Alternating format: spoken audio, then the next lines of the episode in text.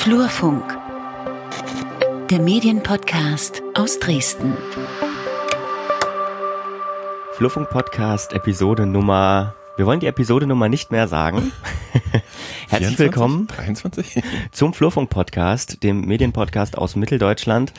Im Hintergrund hören Sie Peter Stabowi lachen, der, der ähm, mit diesen Podcast moderiert und, Äh, hallo, guten Tag, sagt. und Hallo, guten Tag sagt. Peter Stabowi, ähm, was machen wir hier?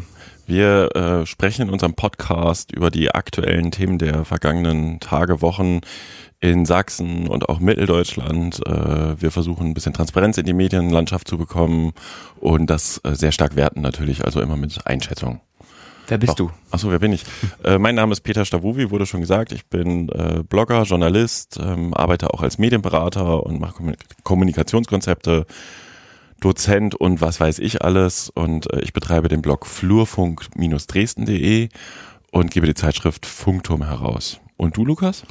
Ja, ich bin Lukas Görlach, ich bin freier Journalist, arbeite viel für den öffentlich-rechtlichen Rundfunk, habe ein Podcast-Label hier in Dresden ähm, mit einem Freund zusammen. Einfachton heißt es, wir produzieren Podcasts, eigene und im Auftrag. Einer davon ist der Flurfunk-Podcast, dann gibt's noch das Filmmagazin und Subkultan. Ja, Das war jetzt schon fast ein Werbeblock, da schiebe ich mal gleich Hä, ein. das machst Achtung, du jedes Achtung. Mal. Das machst du jedes Mal. Und, und wenn ich mich mal ein bisschen länger vorstelle, wird mir das gleich vorgeworfen. Dabei ist es heute gar nicht so ein lustiges Thema. Äh, nur der Hinweis am Anfang, der Flurfunk-Podcast, genau wie die anderen Podcasts wahrscheinlich auch, freut sich immer über Anfragen von, ich nenne es mal Werbepartnerschaften. Selbstverständlich suchen wir nur Partner, die zu uns passen. Ähm, es gibt also die Möglichkeit, mit uns quasi so eine Art Sponsoring oder sowas zu vereinbaren. Wer Interesse hat, meldet sich. So, genug dazu. Wir haben heute einen Gast im Studio. Sag doch mal Hallo und stell dich doch mal selber vor. Hallo, ich bin Lilith Grull und ich komme aus Berlin. Bin äh, vor etwas mehr als anderthalb Jahren nach Sachsen gezogen, weil ich ganz viele Fragen habe und besonders gerne Reportagen schreibe und das hier gerne mache.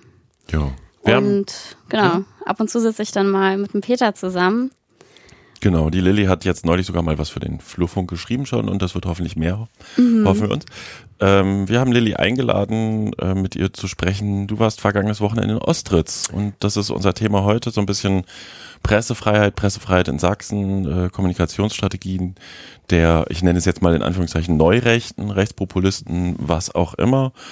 Und äh, wir reden jetzt erstmal über Ostritz. Ähm, Vielleicht erstmal äh, für die Leute, die nicht wissen, was in Ostritz war vergangenes Wochenende. Erzählt es jemand von euch beiden oder? War schwer, das nicht mitzubekommen. So ein bisschen. Also ähm, ist auch Man kann das ja ganz gut ausblenden, solche nicht, Sachen. Ja, schwierig. Ähm, ist das erste, nicht das erste äh, Festival dieser Art, äh, würde ich sagen, Schild und Schwert heißt es, äh, ist äh, ja in, in der rechten Szene mittlerweile äh, eine große Nummer. Bands aus dem rechten Spektrum, tre Spektrum treten auf. Es gibt es gibt Redebeiträge, politische Redebeiträge und es wird natürlich auch Merchandise verkauft und es kommen äh, gut viele Leute. Ich weiß gar nicht, du hast nochmal, äh, Lilly, äh, die Zahl nachgeguckt. Wie viele waren es diesmal? Genau, es waren so um die 700 Besucher. Schätzungsweise ist es halt immer so ein bisschen schwer, weil vom Veranstalter aus gibt es einen öffentlichen Bereich und einen privaten Bereich. Ähm, die letzten zwei äh, Rechtsrock-Szene-Treffs, das äh, eine war auch als Schild- und Schwert-Festival äh, betitelt, das andere hat einen anderen Namen, weiß ich jetzt gerade leider nicht. Das fand im April diesen Jahres statt. Oder im März, auf jeden Fall im Frühjahr. Und ähm, dieses Mal war es das erste Mal, dass wirklich die Presse Zugang zum öffentlichen Bereich hatte, weil sie von den Beamten gesichert werden konnten. Und somit ist dann natürlich auch nur eine relativ beschränkte Berichterstattung möglich, weil die man halt wirklich nur einen kleinen Teil davon mitbekommt. Also alles, was in den Hallen stattfindet oder ähm, in den Außenbereichen, die man sozusagen nicht betreten darf, hat man halt überhaupt keinen Einblick ne? ähm, darüber, was da für Stände sind, was für Debatten laufen, was für Texte zum Teil gesungen werden und so weiter. Und das ist natürlich ähm, auch schwierig, sich darüber wirklich ein umfassendes Bild zu machen. Warum überhaupt? Du warst das ganze Wochenende da? Genau. Äh, für wen berichtest du dann von vor Ort oder was ist so deine Motivation, dahin zu fahren? Ähm, also wie gesagt, ich komme ja nicht aus Sachsen gebürtig und bin in so einer schönen äh, linkgrünen Filterblase in Berlin groß geworden. ähm, Gleich die Selbstverortung am Anfang, okay. naja, ne, also ich würde schon die Stadt so einstufen und wenn man da groß wird, dann bekommt man das, glaube ich, schon so mit eingeimpft. Also ich war jetzt nie diejenige, die extrem sich politisch engagiert hat oder groß zu Demonstrationen gegangen ist, weil ich aber auch schon sehr früh mich dazu entschieden habe, Journalistin zu werden. Es gibt Aktivistenjournalismus, es gibt Journalisten, die auf Demonstrationen gehen, das ist vollkommen in Ordnung. Für mich persönlich ist das aber ein Widerspruch. Ich möchte gerne ähm, dass meine Texte durch meine Protagonisten wirken und nicht durch meine Person und meine politische Verortung sozusagen. Ähm, genau. Und du, du schreibst meine, hinterher drüber oder? Genau, also, also für mich ist es halt wichtig, an diesen Veranstaltungen teilzunehmen und mir das anzuschauen, weil sie gesellschaftlich relevant sind. Aber natürlich, meistens habe ich auch einen Auftrag. Ähm, das war dort jetzt nicht direkt der Fall, aber ähm, Genau, bei also Zeit im Osten kann man dann in der nächsten Ausgabe einen wunderbaren Text darüber lesen. Okay. Ähm, wie, wie ist denn das vor Ort? Du hast, also ich bin überhaupt, ne, du hattest ja vorher erzählt, dass du dorthin fährst und dann hast du mich, glaube ich, Freitagabend angerufen oder so und mit so einem, äh, ob ich einen juristischen Beistand wüsste, weil ihr nicht aufs Gelände kommt oder so und dann habe ich äh, dir die Nummer von der DJV-Vorsitzenden irgendwie geschickt. Äh, deswegen bin ich überhaupt erst drauf gekommen, dass wir mal im Podcast drüber reden könnten. Ähm, wie ist denn diese Situation vor Ort? Wie ist denn das? Du kommst da an und meldest dich dann irgendwo oder läufst du durch die Stadt, gehst du alleine los? Wie muss man sich das vorstellen? Ja, also letztendlich ähm, geht man als Journalist eigentlich auf diese, diese Szene-Treffs und auch zur Demonstration eher selten wirklich alleine.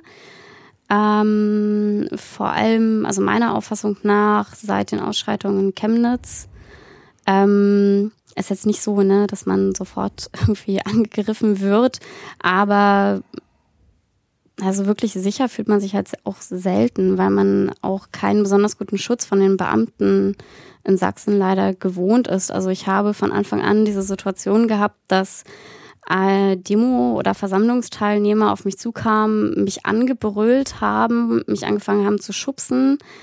Ähm, ich bin halt gerade 1,60 groß und jetzt auch nicht so breit gebaut. Ähm, das ist dann schon eine sehr unangenehme Situation für mich. Und man geht dann zu einem Beamten und der sagt dann zum einen, ja, wenn Sie ein Problem haben, dann gehen Sie doch. Und als Pressevertreter von einer politischen Veranstaltung geschickt zu werden, statt sich mit dem aggressiven Teilnehmer auseinanderzusetzen, finde ich schon sehr bedenklich. Ähm, das heißt, man schließt sich eigentlich mit den Kollegen kurz. Es sind jetzt auch ähm, nicht so extrem viele oder große Wechselnde. Man kennt sich, die Leute, die da hingehen, man geht da gemeinsam hin und dann besucht man halt auch gemeinsam diese Veranstaltung.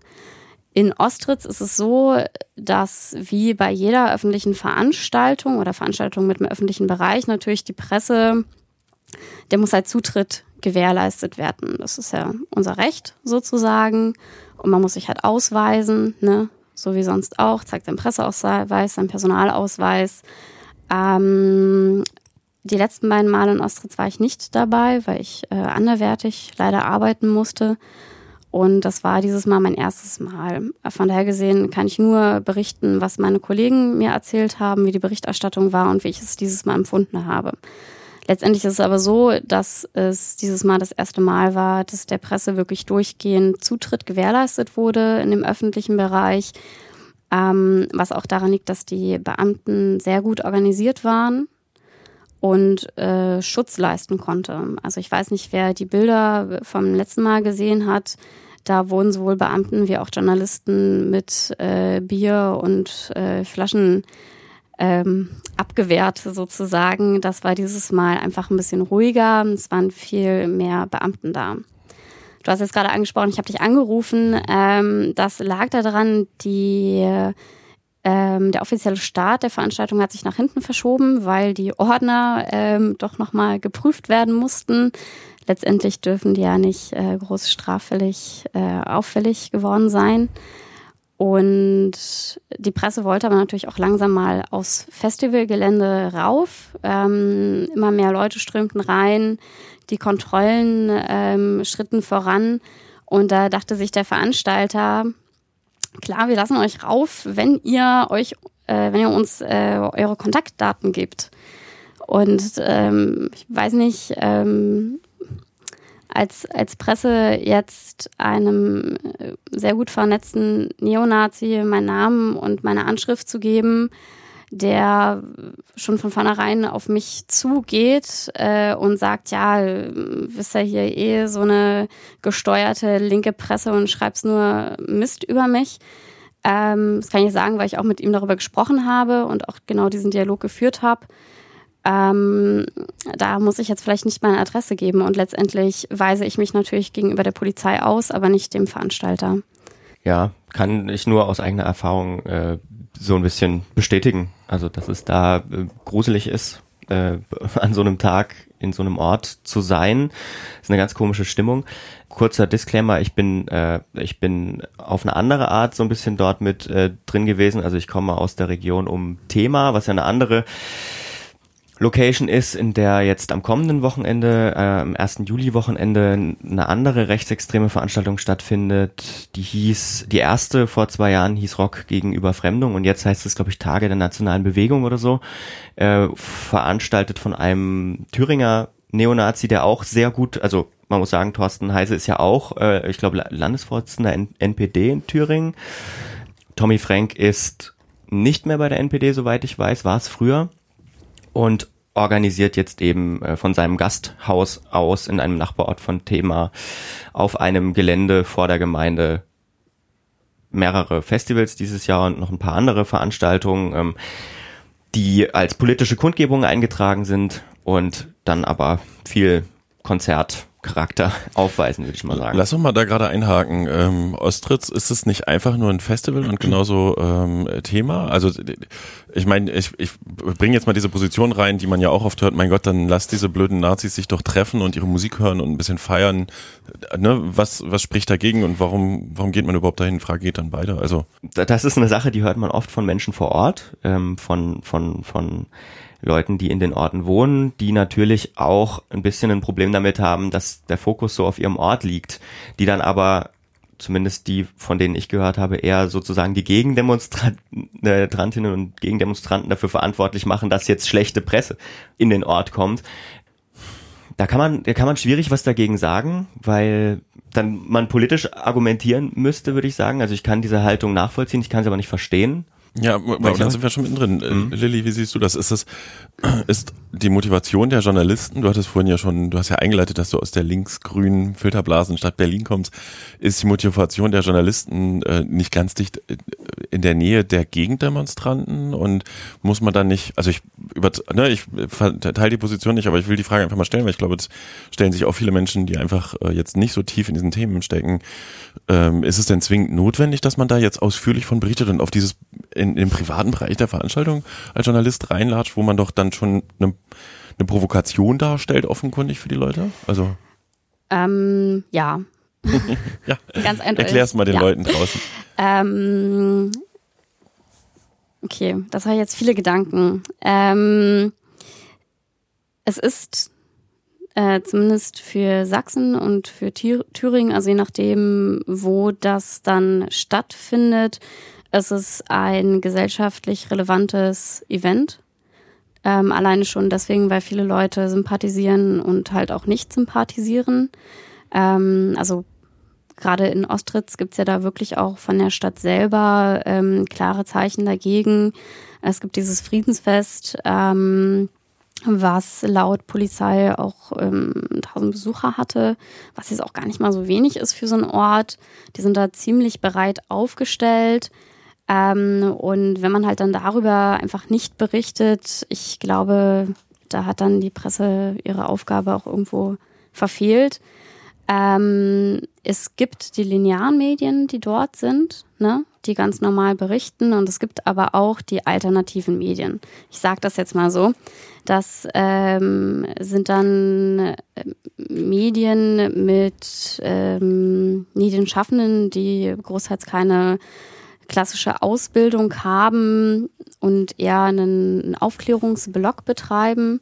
Die sind dann natürlich auch dort und da würde ich dann sagen, es ist äh, heutzutage einfach ein Teil unserer Medienlandschaft. Ähm, gibt es auf linker Seite, auf rechter Seite und so weiter und so fort. Das ist dann natürlich auch äh, meinungslastig ähm, aber trotzdem meistens eine recht saubere Arbeit, zumindest zum Beispiel bei Endstation rechts. Ähm, um jetzt mal ein Beispiel zu nennen, da ist das natürlich was anderes. Also als Journalist sollte man für lineare Medien natürlich in seiner Position als ähm, Medienschaffender hingehen und nicht als ähm, jemand, der eine bestimmte Politik verfolgt. Ne? Mhm. Also Aber das ist auch zum Beispiel ein Grund, warum ich jetzt nicht für, für linke oder rechte Medien schreibe, sondern eher für so konservative. Ähm, und um nochmal was zu diesen, zu diesen Festivals zu sagen, ne, das ist, ist nicht so, dass die da hingehen und ähm, da nur ihre Musik hören, ein Bierchen oder halt auch kein Bierchen ne, auf dem Festivalgelände trinken wollen ähm, und mal kurz schnacken, was so in den letzten Monaten passiert ist, sondern das ist ja wirklich auch so ausgelegt, diese Veranstaltung, dass ein politischer Dialog stattfindet. Ne? Da gibt's Redebeiträge, ähm, da kommen Neonazi-Größen. Normalerweise sollte dort auch ähm, der Nibelungenkampf äh, äh stattfinden. Ähm, das ist ein großes Vernetzungstreffen, ne? wenn man halt auch mal so sieht, wer da alles aufgefahren ist. Das sind dann auch so eine Personen, wo man so denkt, so, jo, also so wie du jetzt rumläufst, würdest du wahrscheinlich jetzt nicht äh, normalerweise auf ein Festival gehen und einmal kurz abdancen und dann wieder ins Büro gehen, sondern das ist dann wirklich auch, sind es gezielt Veranstaltungen, um sich zu vernetzen und man halt auch diese Strukturen da mal einen groben Überblick zu bekommen, ist es dann auch für die Presse relevant hinzugehen, äh, viele Bilder zu machen, ähm, zu schauen, welche, welche Gruppen treffen sich da. Das sieht man dann ja auch an den T-Shirts und das wird ein Thema sicherlich nicht groß anders ja, sein. Und genau das ist ja im Prinzip, also jetzt, ich kann nur für den Fall von Thema jetzt sprechen, ist ja genau das Argument der Veranstalter, dass es eben kein Konzert ist und keine Spaßveranstaltung, sage ich mal, weil dann müssten sie natürlich auch die Absicherung selbst übernehmen und so weiter. Es ist eine polit als politische Kundgebung oder in dem Fall jetzt sogar als mehrere politische Kundgebungen ähm, angemeldet. Da hat man dann natürlich Auflagen, zum Beispiel auch das Alkoholverbot, gegen das aber im Moment noch vorgegangen wird, soweit ich weiß. Ähm, es gibt eine Maximalteilnehmerzahl. Im Fall von Thema jetzt am kommenden Wochenende liegt die bei 3000, glaube ich, ähm, die zugelassen werden soll. Ähm, aber das sind die bereit zu akzeptieren, äh, wenn ja, dafür nimmt die Polizei sozusagen kostenlos, übernimmt die Polizei kostenlos die Absicherung, ne? Von diesem, dann werden Bundesstraßen gesperrt, jetzt auch wieder im Fall von Thema man nimmt natürlich trotzdem viel Geld ein. Also es, gibt halt natürlich auch einen finanziellen Aspekt, wenn man sich mal äh, ähm, zusammenrechnet. Es wurde sogar teilweise von Ticketverkauf äh, geschrie geschrieben, auch wenn das offiziell natürlich eine politische Kundgebung muss der Zutritt äh, eigentlich äh, äh, kostenlos sein. Und das ist ähm, deswegen muss auch die Presse natürlich äh, darauf gehen dürfen. Also deswegen von wegen dem Veranstalter ähm, die die Kontaktdaten mitteilen. Haha naja, ähm, weil du vorhin gesagt hast, Peter, ähm, hat man dann nicht den gleichen Standpunkt wie die äh, Gegendemonstrantinnen und Demonstranten? Äh, hoffentlich ist das so, weil ähm, wir, wir, man, wir müssen, glaube ich, aufpassen, ob wir, dass wir uns nicht in so eine, in so eine Rechts-Links-Debatte verlieren, weil das ist keine Rechts-Links-Debatte, sondern es ist eine harte Neonazi-Debatte gegen den Rest der Gesellschaft, die sich der freiheitlich-demokratischen Grundordnung verschrieben haben. Genau. Das ist nicht irgendwie demokratisch legitimierte teilweise sind die demokratisch legitimiert, weil die auch gewählt worden sind, ähm, Leute, die dort äh, eine nette, netten Bürgertreff machen, sondern ähm, das sind Leute, die haben die begehende Straftat, wenn sie mit freiem Oberkörper auf die Straße gehen. Und das ist tatsächlich so. Jeder kann sich noch an die Bilder von Thema von vor zwei Jahren erinnern, wo äh, der Sieg Heilrufer aus dem Zelt. Das ist alles nichts, womit man, ähm, was man guten Gewissens mal weglächeln könnte, aus meiner Sicht. Das hat was mit Haltung zu tun. Und ähm, auch als aus, aus JournalistInnen-Sicht, ähm, die wollen uns abschaffen. Genau, und wir leben ja auch als äh, Journalisten in einem demokratischen System und arbeiten nach demokratischen Grundsätzen. Und genau das ist es halt, ne?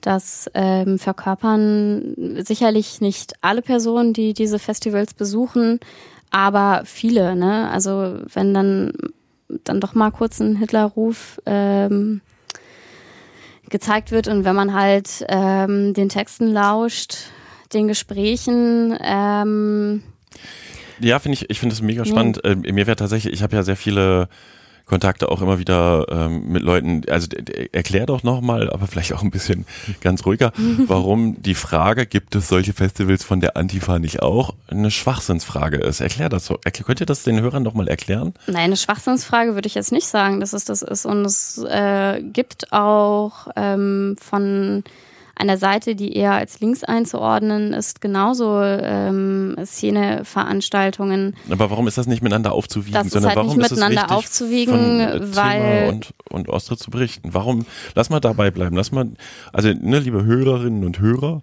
die Frage, ob es nicht auch Antifa-Festivals gibt, von denen auch berichtet werden müsste. Ja, von sowas muss auch berichtet werden, vor allen Dingen, wenn es systemfeindlich ist. Aber die Frage ist in dem ersten Moment tatsächlich, mir fällt ganz anderes, kein anderes Wort, totaler Stuss.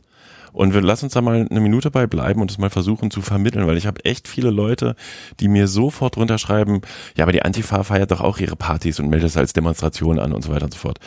Was ist die Gefahr oder warum ist es wichtig, über Ostritz und Thema ausführlich zu berichten und äh, die Entwicklung aus journalistischer Sicht und aus Mediensicht dort zu beobachten. Also was weiß ich, was neue Trends sind, was neue T-Shirts sind, was neue. Wir kommen ja gleich nochmal noch vertiefen zu dem Thema Kommunikationsstrategien sozusagen. Aber ja, nochmal in, in ruhigen Worten. Es ist, wäre doch viel schlimmer, nicht zu wissen, was da abgeht, oder? Oh, mir fallen viele Leute ein, die sagen, lass die doch einfach ihre, auch ihre Demos machen, wir machen die Rollern runter und dann werden die halt, wenn die medial nicht so gehypt werden, dann sind die auch nicht so böse und nicht so schlimm. Dann ist die Gefahr nicht so groß. Also. Mm, nee, und dann ist die Gefahr doch aber viel größer, weil das gärt doch so schon im Untergrund. Also es ist ja effektiv schon so, dass es nichts Neues ist, ne?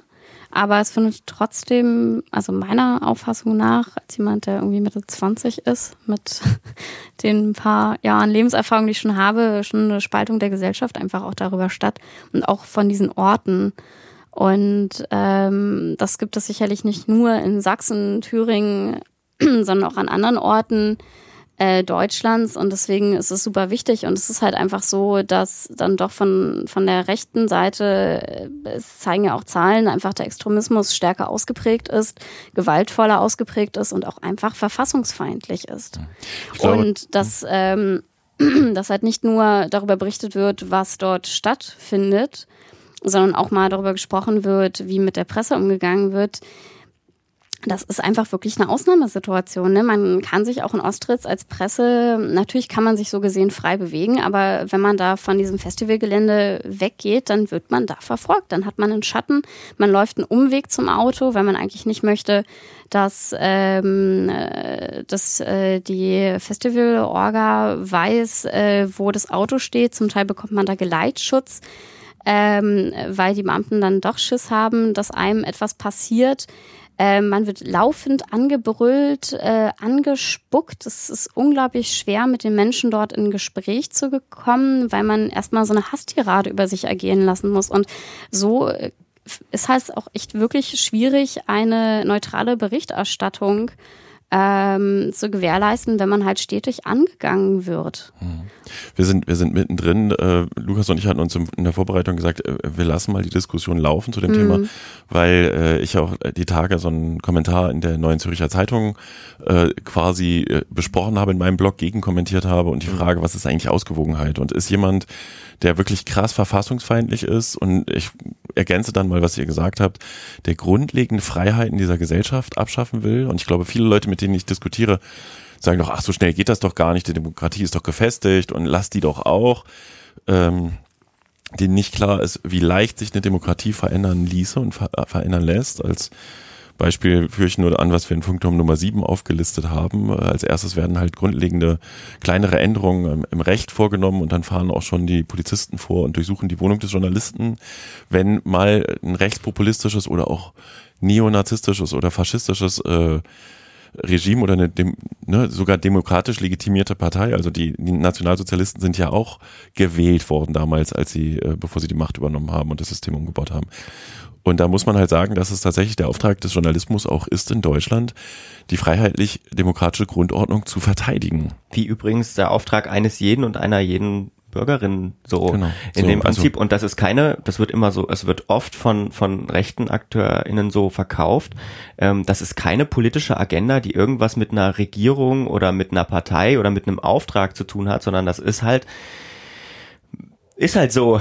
Ja, Freiheit sind verteilen. hier, ja. Und dann ist nämlich die Frage, wo beginnt eigentlich Ausgewogenheit? Und ähm, das hatten wir auch an verschiedenen Beispielen. Ähm, muss man, wenn ein Nazi sagt, oder ich hatte ja das, das schöne Beispiel, glaube ich, im Blog dann auch geschrieben, wenn jetzt auf einmal jemand behauptet, ähm, ach so ein Neonazi soll ich sagen, Lilly guckt mich an, ähm, wenn jetzt jemand sagt, die Erde ist eine Scheibe oder auch bei Impfgegnern, ne, die sagen, Impfen ist gefährlich und das ist nur eine, eine Sache der, der bösen, bösen Pharmaindustrie, sagt man, es gibt diese Position und es gibt die Gegenposition und es gibt jetzt die Faschisten und Neonazis, die wollen gerne ein faschistisches Regime und übrigens äh, folgende Freiheiten und Minderheitenrechte einschränken. Ist das Ausgewogenheit oder eben ne, geht man als Journalist daher und bemüht sich wenigstens in einer gewissen Form äh, natürlich auf Basis der, der, also jede Meldung, die man rauspickt, ist ja schon gewertet, dadurch, dass man sie zur Meldung macht. Das ist ja so ein bisschen, da brauchen wir, glaube ich, auch so eine grundsätzliche Diskussion. Geht man daher und dokumentiert, was dort vor Ort passiert, damit sich die Bürgerinnen und Bürgerinnen, Zuschauerinnen, Zuschauer, Leserinnen, Leser eine eigene Meinung bilden können. So, ne? Also dann sind wir mittendrin. Das ist natürlich auch immer eine Frage, ne, inwiefern man ähm, unnötig oder nötig eine Plattform schafft. Ja, sehr gute Frage, weil Mhm. das haben wir auch im aktuellen Funkturm geschrieben. Ähm, jede Erwähnung macht ja bestimmte Gruppierungen größer. Na genau, das ist, du hast eben das Beispiel Impfen ähm, gebracht, was, was dann immer so, also in vielen, äh, in vielen Veröffentlichungen so dargestellt wird, als gäbe es eben diese Position und diese Position und die nehmen quasi dann in der Berichterstattung 50 Prozent jeweils ein. Dabei stimmt das einfach nicht. Das ist einfach nicht, nicht, nicht, entspricht nicht der Realität. Ja, neulich auch wieder schwierig. das Impfen- Problem ist, es Impfen gibt ist eben nicht entweder oder, ne? sondern Na, es genau. gibt natürlich bestimmte Positionen, wo es vermutlich schon berechtigt ist, sich mit den, äh, dem Thema Impfen nochmal kritisch auseinanderzusetzen. Es gibt auch übrigens ja tatsächlich, die Demokratie ist ja nicht perfekt. Ne? Also gibt es natürlich gerechtfertigte Punkte, wo man drüber diskutieren kann, aber ähm, was ich immer so schwierig finde und in Ostritz ist es nun halt aus meiner Sicht ziemlich eindeutig ist, wenn diese Personen unsere Grundlage, das Grundgesetz, äh, die Verfassung, die gemeinschaftlich äh, über Jahrzehnte entwickelten äh, Grundrechte ablehnen und nur für bestimmte Bevölkerungsgruppen zum Beispiel einführen wollen, dann sind sie halt quasi abzulehnen und dann ist sie nicht das gleiche Recht quasi in der Berichterstattung Raum einzunehmen, äh, gegeben wie anderen, sondern dann muss das auch so benannt werden. Das bedeutet, Ja, das würde ich vielleicht ähm, ein bisschen anders ausdrücken, denn sie haben genauso das Recht, genannt zu werden, aber sie müssen anders eingeordnet werden. Denn als Journalist arbeiten wir ja ähm, nicht nach irgendwie grünen, linken Grundsätzen oder so wie die SPD das alles gerne dargestellt haben möchte. Ui, Ähm, Parteibashing im Flurfunk-Podcast. ich habe jetzt bewusst verschiedene Parteien genannt, ja. Ähm, sondern nach demokratischen Grundsätzen. Und da haben wir nicht die Aufgabe, mit dem Zeigefinger vorzugehen, sondern ähm, kritisch zu berichten und auch äh, einzuordnen. Und zwar nicht nach unseren persönlichen Maßstäben, es sei denn, man schreibt einen Kommentar oder so, ne?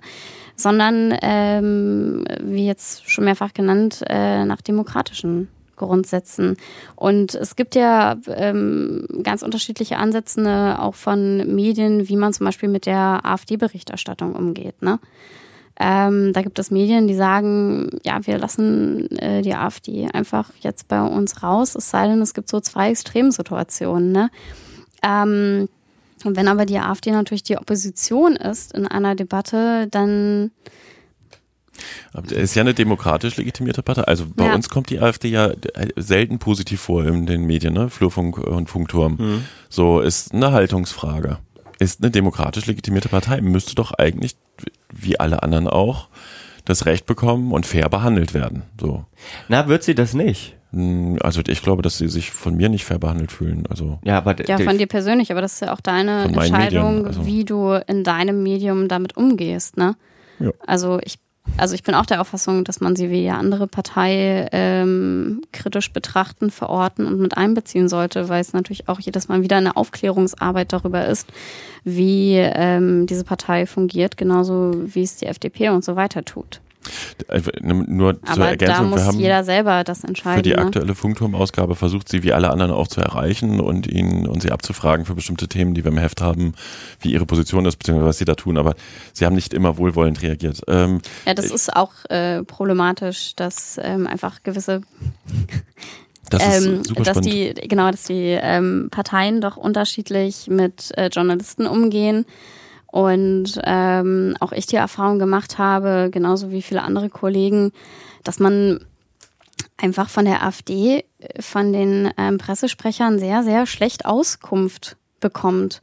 Und ähm, ich war jetzt auch in Riesa bei der Europawahlversammlung, habe dann dort gesehen, dass als Ordner Arthur Östele, der ähm, auch ziemlich stark in der Neonazi-Szene verankert ist, bei Hammertreu Niederdorf und so weiter und ähm, bei Pro Chemnitz auch Ordner war, ähm, was mich auch eigentlich wundert, da der doch ein relativ großes Vorstrafenregister hat, soweit ich mich erinnern kann, ähm, war der halt ähm, bei der Europawahlversammlung äh, Ordner.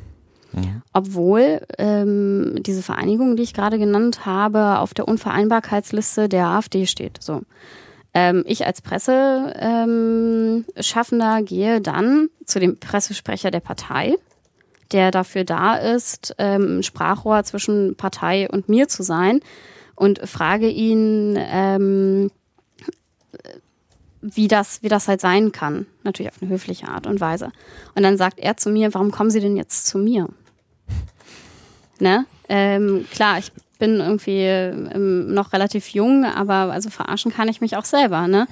Und dann erstmal fünf Minuten mit dem zu diskutieren, bis er seinen Job macht, das ist halt dann auch schon schade eigentlich. Ist aber Und sogar, also ich nicht- hatte auch die Tage noch einen Tweet gelesen, dass sehr förderlich. das Deutschlandradio versucht hat, äh, den AfD, jemand von der AfD, einen Sprecher oder einen Abgeordneten zu bekommen, um über den äh, Lübcke-Mord mit ihm zu sprechen und der fünf Minuten vor dem Interview das Interview absagt und sie jetzt quasi keinen O-Tongeber haben, was ja auch eine Methode ist, um die Journalisten in die Bedrohung zu bringen. Im Zweifel hast du eine Sendungsplanung etc. etc.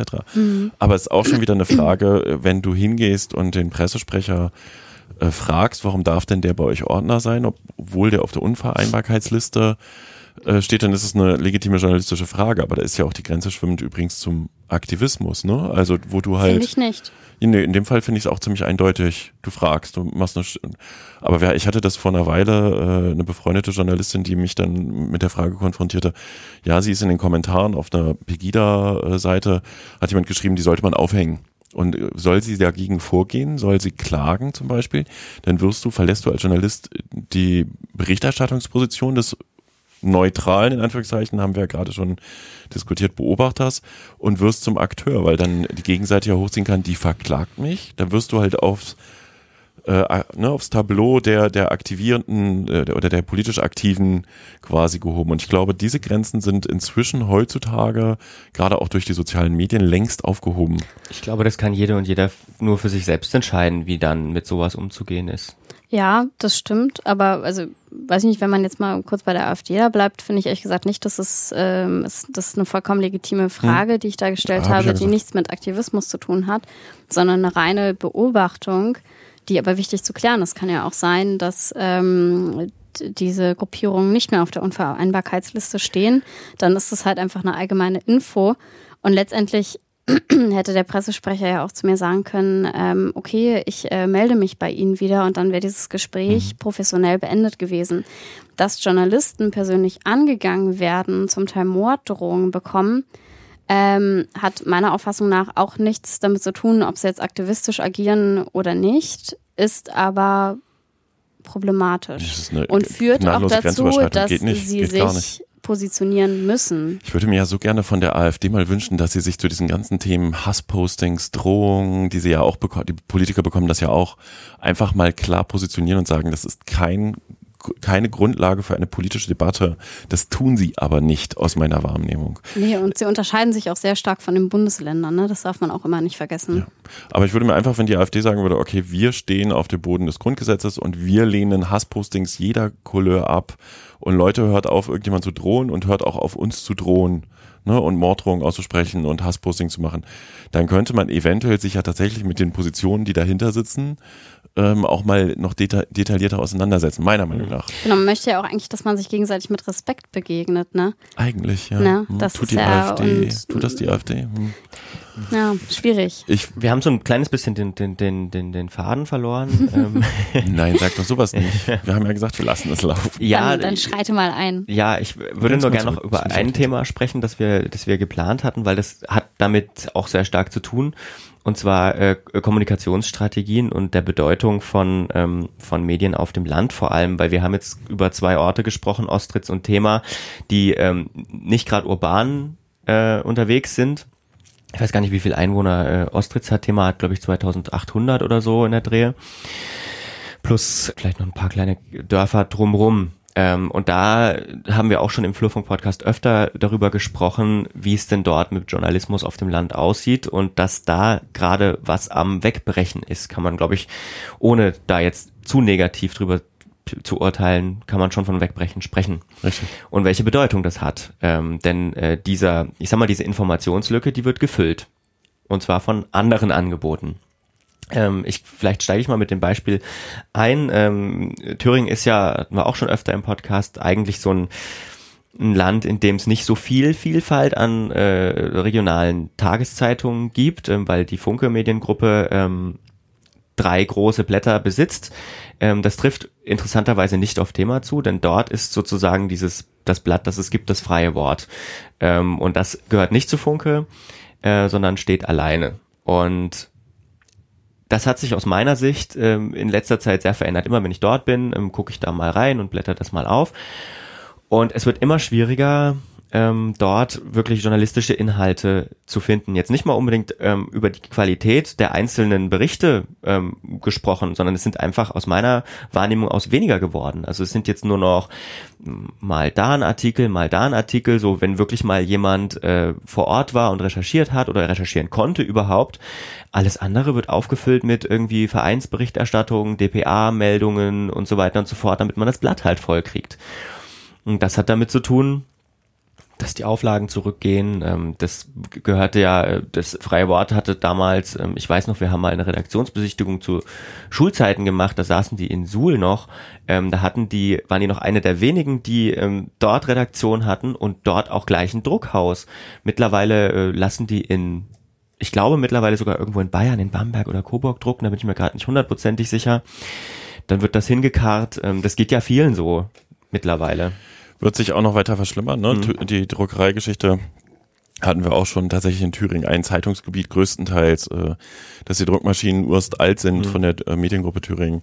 Aber es führt jetzt auch weg zu der Frage, die du, die du ein, aufgebracht hast. Ähm, wie kommunizieren diese, diese, diese, ich sag mal Gruppen? Ne? Mhm. Also und dann weit gefasst. Äh, Neonazis auf der einen Seite und verschwimmt das zu Rechtspopulisten, mhm. die unter Umständen eben doch noch auf dem Boden der Demokratie äh, unter, unterwegs sind, also das jedenfalls von sich sagen.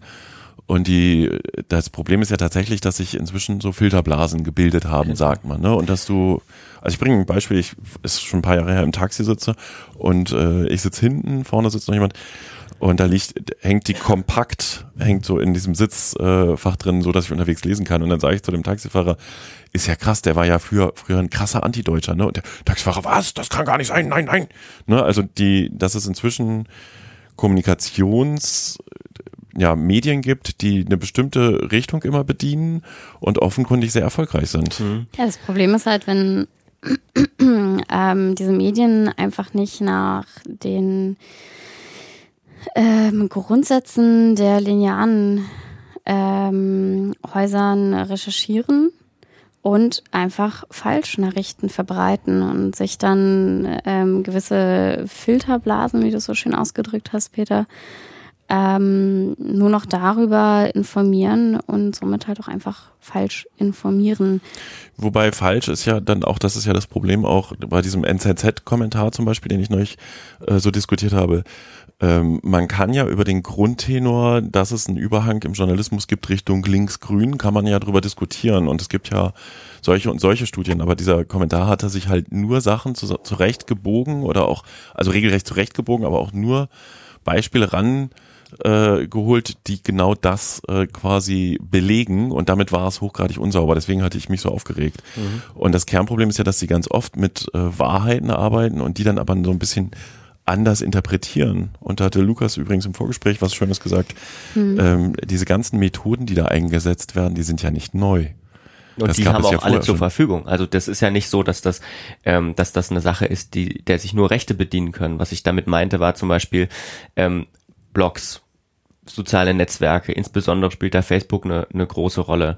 Und ähm, Instagram, ne? Und Instagram, verschiedene, verschiedene ähm, geschlossene Netzwerke, Chatgruppen auf diversen Plattformen. Das haben ja nicht nur die Rechten zur Verfügung, ähm, aber sie kommen mit ihren Inhalten, ich würde es mal jetzt wirklich mit Vorsicht Inhalte nennen, äh, kommen damit halt an.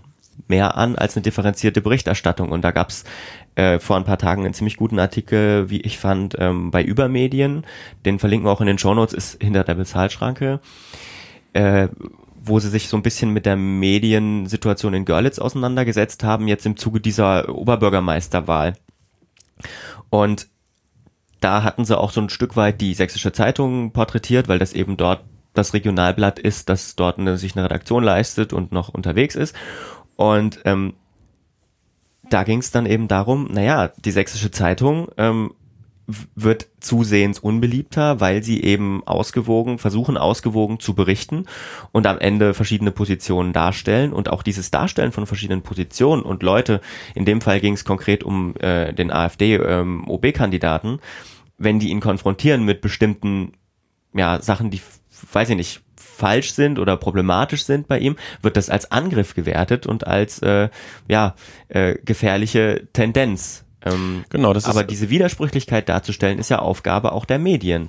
Jetzt mal AfD-Beispiel, das klappt genauso bei, bei, bei Politikerinnen und Politikern der Linken oder bei SPD-Menschen oder bei CDU-Leuten verschiedene Positionen darzustellen. Aber wir haben, wir haben doch neulich das Bautzen-Beispiel auch gehabt, der Bauunternehmer, der sich von der Zeitung einfach nur, das hatte ich so viele Kommentare drunter, äh, so angegriffen und einseitig, wenn jemand so einseitig berichtet, dann muss er halt nicht mehr auf das Pressefest, auf, auf das Bürgerfest eingeladen werden. Also das ist halt, glaube ich, schon so eine grundsätzliche Debatte, ähm, der wir uns ähm, jetzt und auch in den nächsten Jahren extrem stellen müssen, wie sich unsere Medienlandschaft derzeit äh, verändert, was der Leser überhaupt noch an Informationen haben möchte, wie die aufgearbeitet werden sollen und wie wir diese ganze neue Generation erreichen, die sich primär auf sozialen Netzwerken tummelt und äh, nicht mehr versteht, warum man an Kiosk gehen sollte und eine Zeitung kaufen, weil sie damit halt einfach nicht groß geworden sind. Und ich kann mir da schon sehr gut vorstellen, dass es halt ähm, auch dahin geht, dass man eine allgemeine Aufarbeitung von regionalen und überregionalen äh, grundlegenden Informationen habt, das vielleicht auch über Agenturen geht, so wie die DPA äh, das zum Teil auch schon äh, macht und bereitstellt. Und ähm, Gut, das ist die Frage, wie es wird, aber die, die Frage davor, die, die du angedeutet hast, diese grundsätzliche medienethische Diskussion, ne? Also hat eine sächsische Zeitung den AfD-Kandidaten äh, genauso hm. wie den CDU-Kandidaten und die grüne Kandidatin äh, anzugehen oder nicht anzugehen. Und die sächsische würde, glaube ich, von sich aus behaupten, sie tun das. Mhm. Und das ist aber auch nochmal übrigens ein Thema, ich, ich weiß, ich habe es neulich auch wieder gehört, wir Ostdeutschen haben gelernt, zwischen den Zeilen zu lesen und du ja. wirst ja am laufenden Band von den Medien nur verarscht. Und das ist aber, das ist ein Riesenthema ja. und diese, und da sind wir, dann schließt sich ein bisschen der Kreis, ne, diese Blasenmedien schüren die ganze Zeit Wut, Angst und Hass, dass hier alles jetzt von oben gesteuert, von außen gesteuert verändert wird. Und äh, die Ostdeutschen sind tatsächlich auch sehr wütend, also so wie ich das wahrnehme, auf die klassischen Medien gerade, was also Auslöser hat dann ein bisschen auch die Berichterstattung, als äh, die vielen Flüchtlinge kamen. Ich ähm, würde nur mal ganz ja? kurz sagen, ich glaube nicht, dass die Ostdeutschen böse sind auf diese Medien, sondern es gibt Teile, ähm, die sich so fühlen. Also man ja. muss wirklich da ganz ja. doll aufpassen, weil ich bin auch Ostdeutscher und ich bin relativ, also meine Wut gegenüber den Medien ist relativ gering. Als Medienschaffender. Als Medienschaffender. also ähm, deswegen, da finde ich eine Differenzierung total wichtig, weil ich glaube, da nicht zu differenzieren führt genau zu diesem diesem Phänomen. Ja, so. das stimmt. Und ähm, dass man halt auch mal überlegt, okay, gut, wir befinden uns halt in der lokalen Berichterstattung. Es ist halt auch einfach so, dass äh, Sachsen primär aus, ähm, ich sag's jetzt mal so, als Städter provinzialen Gegend besteht. Ähm, und dieses Phänomen hat man ja nicht nur hier. Ne? Und ähm, die gesamte lokale Berichterstattung ist natürlich anderen Ausflüssen ähm, äh, Einflüssen ausgesetzt als, als eine überregionale Berichterstattung. Ne? Ähm, es, äh, diese, diese kleinen ähm, Gesellschaften sind doch primär politisch in die eine Richtung geprägt. Sie sind von Wirtschaftsunternehmen geprägt.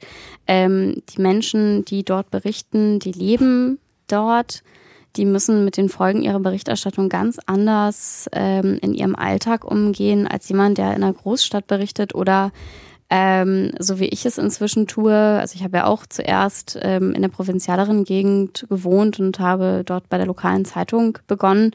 Habe zwar parallel noch überregional, ne? Aber man, man wird ja mit den Inhalten seinen Protagonisten auch nach dem Privaten konfrontiert. Und auf einer ganz menschlichen Ebene, auf einer journalistischen Ebene finde ich das nicht in Ordnung, aber auf einer menschlichen Ebene kann ich dann auch nachvollziehen, dass dann ähm, äh, jemand einfach keinen Bock hat, mega kritisch über seinen Nachbar zu schreiben, ne? Weil der, der lebt mit den Folgen und nicht nur er, sondern auch seine Familie. Ja. Oder das Wirtschaftsunternehmen, wo jeder Vierte angestellt ist, ne?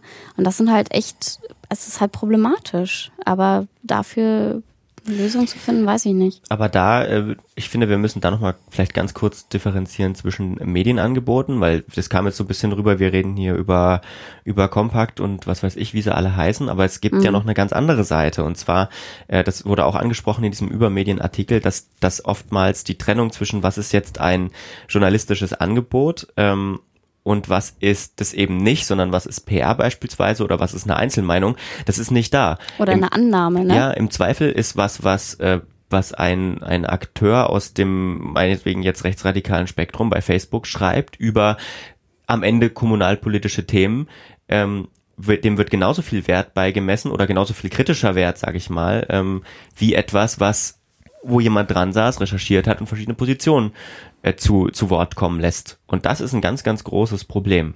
Ja, das ist übrigens aber jetzt auch schon länger in der Diskussion, auch hier in der politischen Landschaft äh, zu beobachten. Auch hier im Podcast, ne? Ähm, dass die, dass zum Beispiel lokale Anzeigenblätter, wo du halt eine Anzeige schaltest und mhm. dafür wohlwollende Berichterstattung bekommst, äh, die Tageszeitungen in ganz vielen Haushalten quasi fast ersetzt haben und die Leute das nicht differenzieren können. Und ich hatte heute früh noch schön äh, einen Twitter-Thread gesehen von äh, Deutschlandradio, wo sie die so wie, wie Interviewaussagen von jemandem, der zu diesem äh, zu der Mission Lifeline äh, quasi sich geäußert hatte, wiedergegeben haben und jemand schrieb drunter, 2019 war das Jahr, wo die Medien die Recherche abgeschafft haben, sollte man richtig recherchieren. Das sind Interviewaussagen. Mhm. Da muss das Medium ja natürlich konfrontieren oder dagegenhalten, aber nicht die Interviewaussagen irgendwie korrigieren, so ne? mhm. nur mal als Hinweis. Und damit schließt sich für mich ein bisschen der Kreis, ohne dass wir das Thema abschließend wirklich diskutiert haben. Wir stellen fest, ähm, es gibt eine Notwendigkeit, über bestimmte Vorgänge zu berichten. Es gibt äh, da auch keine Einseitigkeit, weil das nicht aufzuwiegen ist. Ähm, ich glaube, wir kommen hier nochmal ganz stark auch zu diesem Thema Medienkompetenz. Ich hatte ja auch noch mhm. so ein, ja. eine Geschichte rausgesucht. Also wenn die Menschen äh, sagen, sie lesen zwischen den Zeilen, geht das so weit manchmal, dass sie mehr zwischen den Zeilen lesen, als wirklich da ist. Das ist mir jüngst erst wieder begegnet. Vertiefe ich jetzt aber gar nicht mehr.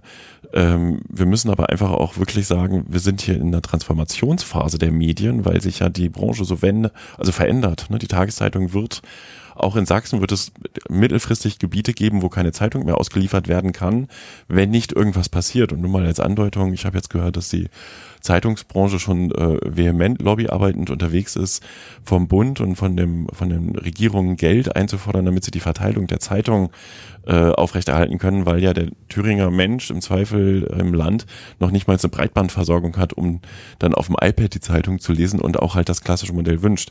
Ja, beziehungsweise und da auch im Zweifel auch kein, sich kein iPad leisten kann. Also das ist auch immer eine Geldfrage, die man immer leicht ausklammert. Ja, ne? oder es nicht mhm. bedienen kann übrigens, was mhm. ja zum Beispiel auch jetzt auch altersmäßig unter Umständen der Fall ist. Aber ich würde tatsächlich hier an der Stelle sagen, wir machen mal einen Cut. Das ist so eine so eine hochspannende Diskussion, die uns ja die ganze Zeit immer schon äh, wieder ähm, beschäftigt, die uns auch weiter beschäftigen wird, auch im, äh, in den anderen Medien, die wir haben, weil wir sonst auch so ausufern. Und wir kommen nochmal zu einem kleinen Block von Themen, über die wir hätten auch sprechen können, was wir nämlich in äh, quasi jeder Podcast-Folge mal haben. Der Vollständigkeit halber sozusagen. Muss irgendwie sein. Worüber hätten wir denn noch sprechen können, Lukas? Ähm, wir hätten darüber sprechen können, ähm, dass die das ist kurz nach unserer letzten Aufnahme passiert, dass die Sächsische Zeitung bzw. DDV Mediengruppe angekündigt hat, die Chefredaktion zu erweitern. Äh, und zwar um einen Head of Digital Storytelling heißt es, glaube ich, oder? Mhm. Und zwar ist das aus der Medienbranche Sicht ein ziemlich prominenter Zugang. Ne? Mhm. Ähm, Moment, jetzt, Mark Hippler heißt da. Jetzt hast du mich kalt erwischt, von, ich habe den Link gerade nicht offen, ja. Und kommt von Funke, ne? Genau, aus der Zentralredaktion in Berlin und ist jemand, der äh, sehr digital affin ist und das passt ein bisschen zu den Erfahrungen, die ich bei der Google-Konferenz auch nochmal eingesammelt habe dass du jemanden brauchst, wenn du eine klassische Zeitungsredaktion umbaust, der wirklich das Digitale im, äh, im Blick hat. Mhm, genau. Und ich habe äh, die Tage auch nochmal mit dem Chefredakteur der von sächsisch.de und sächsischer Zeitung darüber gesprochen und gefragt, wie läuft's denn mit dem Umbau bei sächsisch.de? Da sagte er, er will mir jetzt keine Zahlen nennen der Neuabonnenten, weil äh, das immer so den falschen Fokus richtet. Es entwickelt sich aus seiner Sicht ganz gut. Ähm, ich habe tatsächlich auch Zahlen, ich nenne die dann jetzt auch nicht, weil ich sie halt auch eine Gerüchteweise aus der Redaktion habe. Das entwickelt sich tatsächlich durch besser, als deren eigenen Prognosen waren. Aber wenn sich das nicht dramatisch mehr entwickelt, wird man die Redaktionsstärke, die man hat, und da sind wir wieder bei unserer Diskussion, finanziell nicht halten können. Mhm. Und umso spannender ist es, dass man jetzt nochmal jemanden holt, der wirklich äh, der fundamentale Grundkenntnisse hat mit diesem ja, Storytelling im Online-Bereich, um mehr Online-Abonnenten zu, zu ranzuholen ähm, ja, wir werden das beobachten. Ist vielleicht auch mal für uns mittelfristig ein Interviewkandidat, würde ich denken. Ne? Genau. Es gab eine kleine Diskussion über DAB Plus. Ähm, wir haben auch schon öfter über DAB Plus gesprochen, nur kurz. Das ist Digitalradio, also eine, eine, ja, eine Verbreitungsform von Radio.